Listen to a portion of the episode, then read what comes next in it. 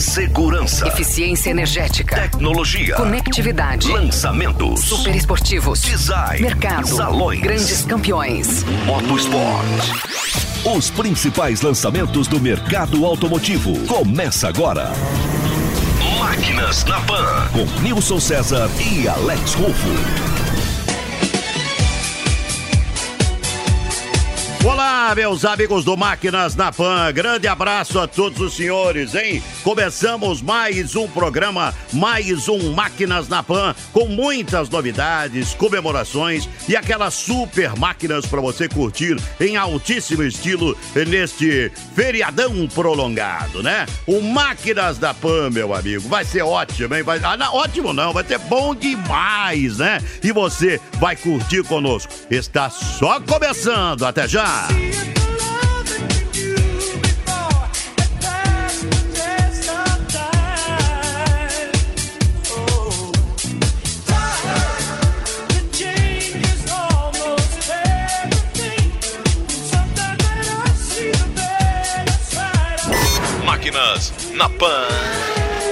Nós seguimos com Máquinas na Pan, meus amigos. Você vai conhecer aqui alguns dos carros que marcaram uma geração do final dos anos eh, 50 e 60 nos Estados Unidos. As novidades do marketing da Volkswagen com o posicionamento de seus principais modelos, né? E para darmos a largada, no programa desta semana, os 100 anos da Citroën, que a marca francesa comemorou aqui em São Paulo, reunindo jornalistas de todo o Brasil para um passeio do Parque do Ibirapuera até o Jockey com carros de colecionadores. Olha que legal, né? E claro, você acha que o Alex Ruff ia ficar de fora? Você acha isso? O Alex Rufo andou em algumas dessas relíquias e conversou com a country manager da Citroën aqui no Brasil, a Ana Tereza Bossari. Vamos ouvir essa conversa do Alex. Essas bocadas o Alex não me põe, hein? Vamos lá, vamos lá, meu caro Alex Rufo. Oh, yes,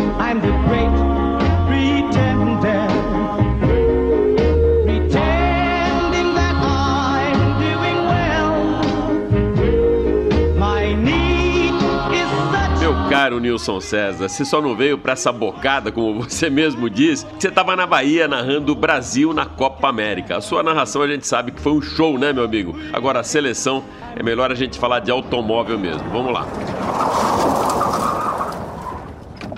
Tudo bem, Ana? Tudo bem? Fala qual a importância disso, né? Muito grande, 100 anos não é pra qualquer um, né? É um marco, né? É um orgulho enorme estar aqui celebrando essa data, essa data histórica. 100 anos de ousadia, de criatividade, 100 anos onde a marca Citroën inaugura a tendência, dita moda, uma marca que consegue se renovar e está sempre moderna. Muito orgulho de representar essa marca nesse momento. Quando a gente fala de 100 anos, dá pra lembrar também de 0 a 100, do início da marca até hoje. Muita coisa aconteceu e a marca Citroën ela praticamente se confunde com a própria história do automóvel, né? Sem dúvida alguma, começando em 1919 a- e até hoje, e a cada lançamento, uma novidade, pensando no cliente, pensando no consumidor. Então, isso é muito bonito e a gente está até hoje imaginando e construindo os próximos 100 anos para a marca Citroën. Ana, eu gostaria que você pontuasse alguns modelos antigos e alguns dos mais contemporâneos para a gente fazer até esse paralelo da marca que nasceu em 1919 e hoje aí tem aí muita inovação. A gente está na era digital e já já nos elétricos também. Pois é, o Citroën Traction Avant é, foi um ícone da sua época e enquanto ícone a gente fala também do, do Citroën C3 aqui no Brasil, que foi um ícone e um lançamento na sua época, carro que abriu o segmento do Berrete Premium no Brasil. Ana, e a gente não pode deixar de falar do DNA de Motorsports de André Citroën. Fala um pouquinho aí de como você vê essa esportividade, a velocidade da marca. E continua até hoje, né, pluripremiada no WRC, em todos os ralis, a marca Citroën construindo história na competição do automóvel como não poderia ser diferente. Para finalizar, Ana, se você pudesse escolher um daqueles carros antigos para ter na sala da sua casa, qual seria? Ai, pra mim aquele deux cheveux é, cabriolé que a gente viu agora há pouco ali, com aquele tetinho aberto, é o charme do ano aquilo. Legal, super obrigado, Ana, por mais uma vez participar com a gente no Máquinas na Pan. Um, é um abraço, um prazer. Máquinas na Pan.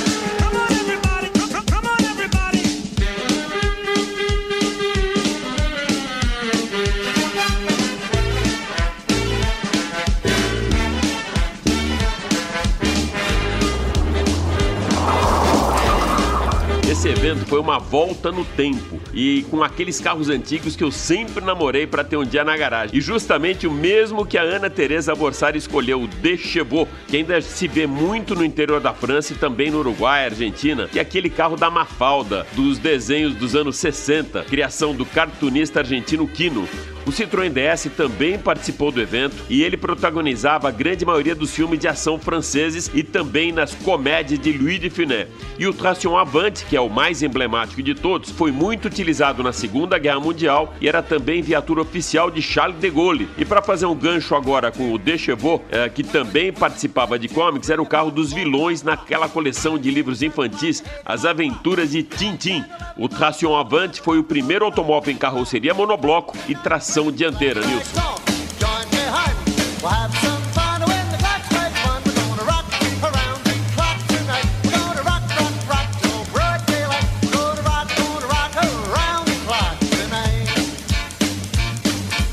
Que legal, Alex. Evento ousado esse, hein? Olha só, imagine só o valor dessa inestimável é, coleção de carros antigos desfilando pelas ruas de São Paulo. Muito legal, de verdade. Então, meu caro Alex, vamos agora dos franceses para os norte-americanos. Aqui a gente vai para tudo quanto é continente, né? A gente é, agora vamos para América. Vamos falar a respeito dos norte-americanos. Qual é a máquina que você tem agora para gente. Conta lá, meu caro Alex Rufo.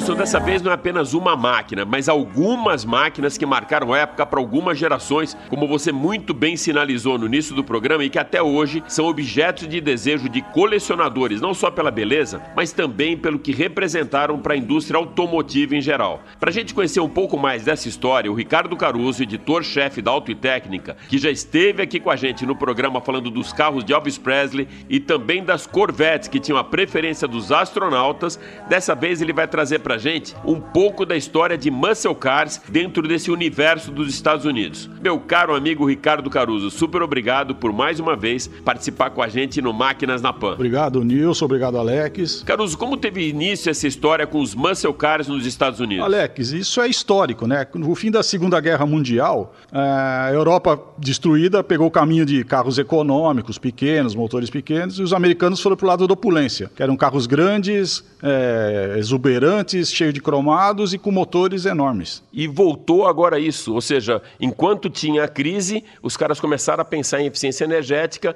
e agradar os acionistas das montadoras. O, o mercado começou a recuperar, eles voltaram para a essência. Assim, sempre que dá uma crise no, no, no mercado americano, eles diminuem a, a, bola, né? Eles baixam a bola e trabalham com, com, motores menores e tal, mas a gente sabe que isso é por pouco tempo. Recuperou o poder econômico, volta os motores grandes, consumo de gasolina deixa de ser problema e o combustível é barato por lá. Caruso, quando começou a história dos muscle cars nos Estados Unidos e teve algum gatilho para isso? Teve, teve por volta de 1949, a Oldsmobile, o Rocket 88, ela fez um carro com motor 303 V8 de 135 cavalos, que era bastante coisa para a época, com foco no, na NASCAR e nas arrancadas. E o que, que esse carro tinha de tão diferente em relação aos outros, assim, para chamar tanto a atenção e ele também ser um carro utilizado em motorsports? É, a essência do Muscle Car é um carro mais despojado, é um carro de série normal, despojado, é, menos equipado, então ele fica despojado para ser mais leve e perde equipamentos, mas ganha um motor potente, sempre um motor grande de, de muitos cavalos. Agora entregando um pouco a nossa idade, né? Nós somos de mil 1957 e um ano que também marcou para mim, principalmente quando eu vejo aquelas fotos antigas de Santos, do meu pai, da família, o Bel Air. Aonde você coloca o Bel Air nesse contexto? É, além de ser o ano que a gente nasceu, é muito importante em 1957 pelo seguinte, a Chevrolet introduziu nos seus motores V8 a injeção mecânica de combustível, que gerava 283 cavalos, era bastante coisa para um, um Chevrolet Bel Air, que não tinha freio, não tinha direção, a suspensão era ruim e tal, mas andava muito. Então o marco disso é, é a injeção mecânica de combustível no, num carro de linha. E também, logo depois disso, um outro carro que a gente lembra muito icônico, né, junto com o Bel Air, era o Impala. E aqui no programa a gente já trouxe uma vez o Edgar Piccoli, né, o apresentador do Morning Show, e a gente fez alguns bate-bolas aí sobre músicas e carros.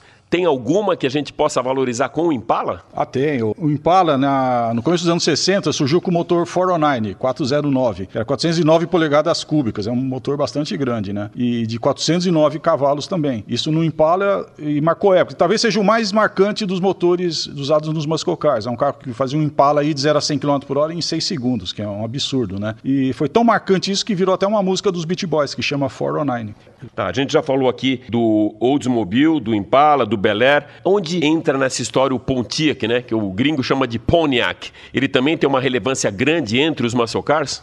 Tem os Pontiacs, ou Pontiacs, é, a marca era a linha esportiva do Chevrolet, da GM, não do Chevrolet. O Chevrolet era um carro mais popular, o Oldsmobile um pouco mais luxuoso, o Cadillac ultra luxuoso e o Pontiac o, o mais esportivo. Às vezes era a mesma carroceria com preparações diferentes de mecânica, né? Em 62, por exemplo, teve o Catalina com motor 421, que tinha 405 cavalos de potência, que era bastante coisa no motor 389 V8, também bastante grande. Quando a gente fala então de potência, a gente fala de turbo, de supercharger, de compressor. Explica um pouquinho a diferença dessa história toda para a gente saber o que, que é um turbo, o que, que é o supercharger, o que é simplesmente o compressor. É, o compressor, o supercharger, é um compressor mecânico que é acionado por correia e polia. E o turbo compressor ele é acionado pelos gases de escapamento. Os americanos preferem o supercharger, os europeus preferem o turbo compressor. A diferença é que o supercharger ele começa a incrementar potência e torque desde as baixas rotações e o turbo a partir de média para alta rotação só. Bom, já que a gente está falando então com o Ricardo Caruso, que é o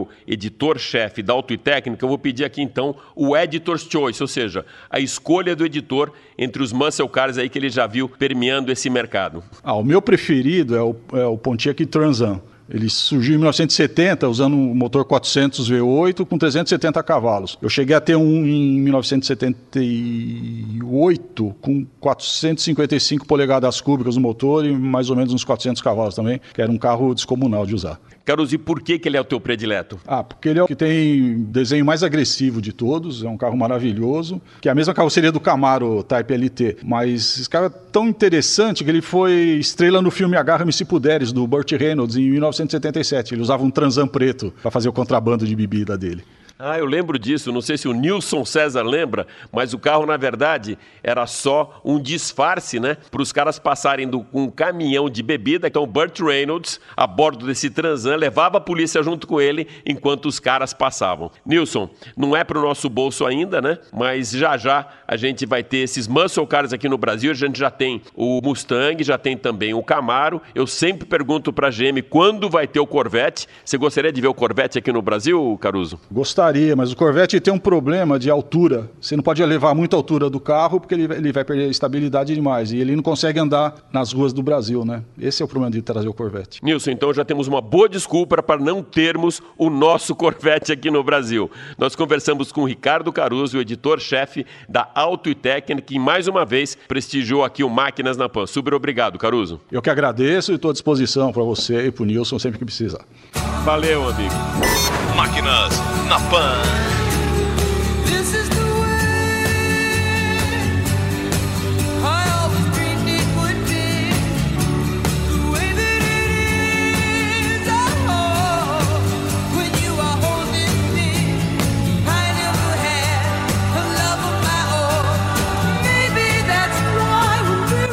caro Alex, desses aí que o Caruso citou, né? É, Mustang, Camaro, Corvette, enfim, todos que o, que o nosso querido ah, amigo citou, eu queria que você falasse, Alex, qual é o carro que você gostaria de ter eh, na garagem da sua casa. Conta pra mim, meu caro Alex. Ah, Nilson, de todos esses, pra mim, cabia muito bem aí um Corvette 1953, que foi o ano do lançamento da primeira geração dos Corvettes. Vieram ainda mais seis, da C1 até a C7, e foi essa primeira geração, a C1, que introduziu na indústria automotiva pela primeira vez a fibra de vidro. Hoje a fibra de carbono e o alumínio eles dominam o mercado, mas na época era a fibra de vidro que deixava os carros mais leves, com uma relação peso-potência muito boa. O motor desse Corvette, Nilson, tinha 6 cilindros em linha, 150 cavalos de potência, atingia 170 km por hora, mas acima de toda essa parte tecnológica aí do Corvette, era o mais bonito dessas sete gerações lançadas nos Estados Unidos.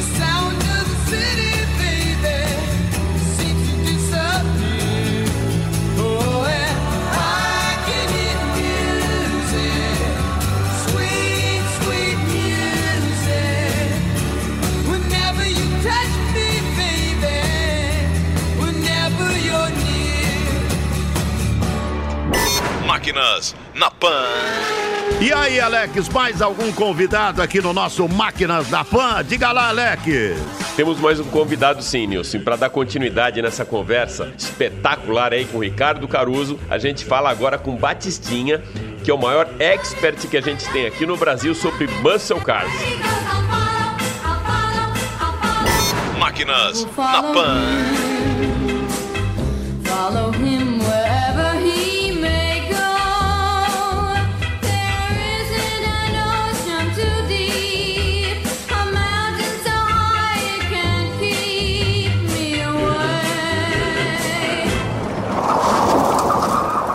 Tudo bem, Batistinha? Tudo bom? Prazer estar aqui com vocês de novo. Uh, Batistinha, voltando um pouco no tempo aí, DNA bem raiz mesmo do, do American Way of Life. Qual o carro que trazem mais para você para restaurar daqueles clássicos muscle cars? O carro que a gente mais restaura é Mustang, sem dúvida. Agora a gente mexe em Camaro, mexe em Dodge, a gente atende todas as marcas. Mas Mustang acaba tendo um, apelo muito grande, então eh, muita gente gosta de Mustang, tem vários Mustangs no Brasil, então a gente acaba restaurando mais Mustang do que outras marcas. E esse programa a gente resolveu dedicar para, entre as super máquinas, os muscle cars. Então eu vou pedir para você escolher três. Eu acho que falando em muscle car, você tem aí três times grandes que não dá para você escolher um, porque você acaba eh, não agradando os outros. Então temos aí Dodge, Chevrolet e Ford. Eh, se você falar dos carros novos, em Dodge é o Hellcat, todo mundo fala aí do Dodge Hellcat, o carro mais potente de fábrica e tudo mais. Ford seria o Mustang Shelby GT500, que a Ford relançou agora esse ano como modelo 2020. Então é um carro que está causando na, na, nas redes sociais e quando esse carro começar a andar na rua vai causar também. Infelizmente não tem previsão de vir para o Brasil. E Chevrolet temos aí a, a, a Corvette nova, né? não se enquadra como muscle car, mas vão lançar Corvette com motor central. Acho que a gente teria que ficar no Camaro. Então o Camaro aí ZL1 ou Z28 é um carro também que tem muita tecnologia similar ao Mustang. Então são três carros ícones aí é, nos novos. Se a gente for para os clássicos, aí temos aí é, o Dodge, tem vários Dodges famosos do filme Bullet, que é perseguido pelo, pelo Mustang, tem os, do, os gatões, tem, tem vários Dodges ícones de cinema, Challenger. É, no Mustang temos o famoso Eleonor, que é um carro ainda que representa muito aí para quem conhece de carro. O, o Mustang Bulletin voltou a ser falado muito, a Ford relançou ele em 2019, já tinha lançado em 2006, agora relançou em 2019. E Chevrolet tem vários também é, que marcaram aí é, presença em filmes. Tem o famoso Camaro Ienco, que era um carro preparado de época por uma concessionária chamada Ienco, que esse carro causou muito. Então tem, tem assim, é, é um leque muito grande Muscocar. Não dá para você falar de um, porque o, resto fala, pô, mas como assim? Eu sou dojeiro e você falou de um Ford ou de um Chevrolet, então não dá para agradar todo mundo. Mas tem um leque bem grande para escolher aí qual que é o, o carro dos sonhos aí dentro dos A gente conversou aqui com o Batistinha, que na verdade ele é um multimídia, né? Tem a BTS, tem a Batistinha Garagem, entre outras coisas, mas na verdade, no fundo, no fundo, o cara é um grande mestre nosso aí de restauração, customização e um expert aí em muscle cars. Máquinas na Pan. Down in Louisiana, where the alligators grow so mean, lived a girl that I swear to the world made the alligators look tame. Oh, Sally Annie. Meus amigos, nós já tivemos aqui uma francesa, uma americana e agora vamos cruzar o Atlântico para conhecer os projetos do marketing da alemã Volkswagen e de seus bastidores. Conta para nós, meu caro Alex Rufo. Vamos lá, Nilson. A Volkswagen convidou um grupo de jornalistas para discutir mecânica. Não a do carro, mas sim a mecânica da comunicação na hora das ativações de produto e também dos bastidores do marketing. Para conhecer um pouco melhor, então, toda essa história, a gente vai conversar com o gerente executivo de marketing e comunicação da Volkswagen do Brasil, Leandro Ramiro. Leandro, muito obrigado por mais uma vez participar com a gente do Máquinas na Pan, meu amigo. Muito obrigado, obrigado a todos que estão nos ouvindo. Leandro, um divisor de águas bem forte foi setembro de 2017. Por quê? Bom, na verdade, em setembro de 2017, nós fizemos a introdução do novo Polo no mercado. Né? E este carro, ele, um carro muito aguardado, um lançamento bastante esperado né, pelo, pelo público, pelos consumidores, ele nos ajudou a começar a fazer a entrega de uma nova Volkswagen para o mercado. Uma Volkswagen renovando o seu portfólio, entregando nesse portfólio produtos com o que há de mais avançado em tecnologia, inovação, conectividade, segurança, né? e foi o primeiro de vários lançamentos que nós fizemos desde então que nos ajudaram a criar esta percepção de um portfólio renovado de uma marca com uma nova atitude. Antes de 2017, a gente via muito uma preocupação da marca com lançamentos de produtos e depois do novo polo com as pessoas. Sim, na verdade, a, a, a gente sempre fala dentro da nossa estratégia que na Volkswagen as pessoas vêm em primeiro lugar. Isso está no nosso nome, né? Volkswagen. Então, a nossa preocupação com esses novos produtos é fazer com que estas pessoas realmente enxerguem nessas novidades, nesses lançamentos, uma excelente opção de compra para eles por tudo que esses produtos têm oferecido e que felizmente realmente têm conseguido atrair a atenção dessas pessoas né, por essa entrega diferenciada de inovação, de tecnologia, segurança, etc. É, de que maneira que você enxerga hoje, Leandro, essa nova experiência que tem da compra na concessionária ou então até pelos aplicativos? Bem, a, a jornada dos consumidores ela é digital, né? em especial quando a gente fala do segmento automotivo, a gente sabe que durante todo o processo de compra as pessoas cada vez mais buscam nas plataformas digitais, né? seja uh, através de um buscador de informações, seja num site, uh, num veículo uh, que tenha expertise naquele produto, etc. Eles querem saber as informações desse produto. Então, essa transformação digital é do consumidor, né? E que, obviamente, as marcas acompanham para conseguir atendê-lo da melhor maneira possível, com a informação que ele quer, da melhor maneira possível e tentando fazer de tudo isso uma experiência sempre prazerosa, positiva e para que dessa maneira ele consiga absorver o máximo de informação que essa marca tem para passar para ele. Hoje eu vejo na própria redação da rádio ou quando eu falo com os meus filhos e amigos, a gente sempre fala de uma série nova. A série, na verdade, hoje ela tem uma força muito maior que até lançamentos de filme. Vocês entraram nessa onda, né? Sim, sem dúvida. As pessoas eh, cada vez mais têm mostrado esse grande interesse por esse tipo de conteúdo, nas séries, etc. E buscam né, entretenimento através desta, né, desta mensagem. Então, o que nós fizemos é, avaliando o perfil de consumidor de alguns dos nossos produtos, com o perfil dessas pessoas que assistem às séries, consomem isso né, o tempo inteiro, etc., estão sempre ávidas por isso, a gente entendeu que havia um link, uma aderência muito grande. Por isso que nós buscamos e fizemos isso tanto no lançamento do novo Polo, quanto agora no lançamento do T-Cross, foi criar um conteúdo que fosse atrativo né, para essas pessoas e com isso criamos nesse formato de websérie. Né? Então fizemos para esses produtos né, conteúdos divididos em capítulos, oito capítulos para cada um deles, em que inserindo a marca e principalmente o produto na história, né, a gente criasse né, esse, esse conteúdo, mas sempre pensando que para a pessoa, para a pessoa que estava assistindo, era entretenimento. Um bom termômetro que a gente tem das séries e da audiência é exatamente quantas pessoas ela consegue impactar. Você tem os resultados tanto da 0109 quanto da coleção? Bom, a 0109, que foi lançada em 2017 para a chegada do novo Polo, nós tivemos uh, um pouco mais do que 22 milhões de views né, nos nossos capítulos. Lembrando que os capítulos são conteúdos aí de 3, 4, 5 minutos, né, então é um tempo razoavelmente grande que as pessoas investiram para aquele conteúdo de marca. Dois anos, um ano e meio depois, no lançamento do T-Cross, a gente fez a segunda temporada, né, o que a, a primeira foi 0109, depois a segunda foi a coleção, mas com os mesmos personagens, etc., incluindo novos elementos. A gente conseguiu 60, mais de 65 milhões de views nos capítulos, ou seja, né, assim, um número ainda maior. As pessoas realmente buscam por esse tipo de conteúdo. E outra coisa que faz parte da marca, e principalmente vocês, né, tanto você quanto o Gustavo, a gente vê muita ousadia até nos lançamentos. Eu queria que você falasse de dois momentos ousados. Primeiro, quando vocês fizeram o alinhamento do lançamento do Polo com o Mini Golf, também dessa ação do Sandy Júnior. Vamos começar aí pelo o Mini Golf é o Polo. É, na verdade, é, por mais que a gente né, sempre se ampare aí né, na, nas diferentes formas e meios de comunicação, né? O conteúdo, a, a mensagem é o principal. E a gente precisa, muitas vezes, de coragem suficiente para que essa mensagem seja dada né, assertivamente, mas com o impacto que ela precisa. Então, no lançamento do novo Polo, a assinatura foi: chegou o novo Polo, mas pode chamar de mini golf.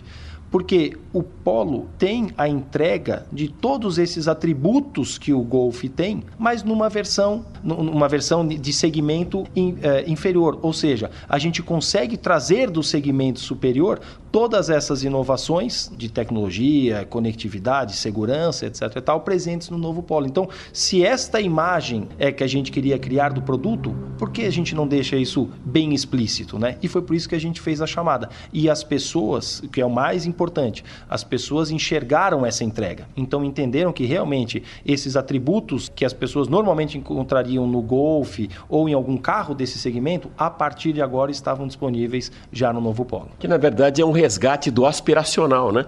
Ele vê no, no Golf aquilo que ele gostaria de ter, mas ele consegue alinhar o tamanho do bolso dele com os mesmos atributos num carro um pouco num nível um pouco mais baixo. Fala agora um pouco dessa ousadia de Sandy Júnior, como que foi a participação de vocês com a volta de Sandy Júnior? Bom, na verdade, esse foi um projeto ah, que desde o começo a gente gostou muito, acreditou muito, mas obviamente, ah, assim, acho como todos os envolvidos com ele, os resultados mais do que positivos nos surpreenderam. A, a- a procura, ou, ou em, primeiro, né, o impacto de toda essa notícia foi gigantesco. Depois a procura pelos ingressos, pelas informações, etc. também.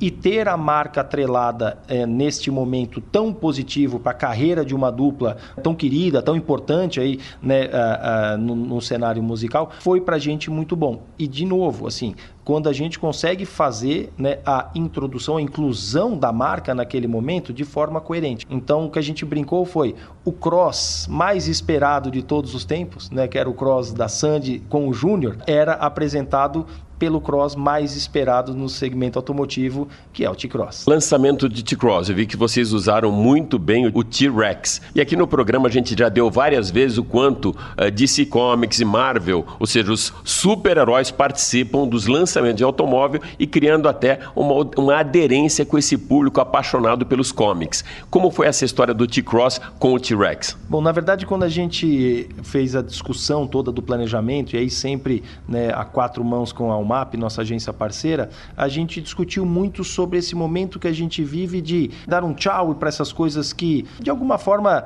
já não nos constroem mais nada, não nos ajudam mais em nada, não nos levam a, a um lugar melhor, e um hello para as coisas bacanas, para as coisas legais, para aquelas coisas que nos, nos, ah, nos fazem bem, nos ajudam a criar um- uma atmosfera, um território, alguma coisa melhor. Então a gente criou esse conceito de goodbye alguma coisa, hello ah, outra. Né? E o que a gente ah, aqui utilizou é, pô, se a gente quer dar hello pro T-Cross, vamos dar goodbye pro T-Rex, né? Então, dessa maneira a gente tentou representar que, poxa, bem-vindo T-Cross, né? Um carro cheio de inovação, tecnologia, conectividade, segurança, etc e tal. Bye bye T-Rex, bye bye aquilo que de alguma forma já não tem toda essa entrega. Você conseguiu mensurar já o resultado que deu esse novo line-up da marca? Bom, sem dúvida, a gente vê o resultado nas ruas. né? Então, quando a gente ah, olha hoje, né, ah, a gente realmente percebe uma nova marca, uma nova Volkswagen. Você visitar hoje um showroom da Volkswagen, encontrar lá o novo Polo, o Virtus, a Maroc V6, o novo Jetta, eh, são todos produtos né, ah, que a marca introduziu num curto espaço de tempo. A gente está falando aí desde o final de 2017 e que hoje já tem uma representatividade muito importante nas vendas. né? Então, esse é o melhor resultado. né? O melhor resultado para um carro é a presença dele na rua. E é na rua que a gente está vendo a nova Volkswagen. Nós conversamos com Leandro Ramiro, gerente executivo de marketing e comunicação da Volkswagen, que mais uma vez deu uma aula de marketing aqui no Máquinas na Pan. Super obrigado, Ramiro. Eu que agradeço, muito obrigado.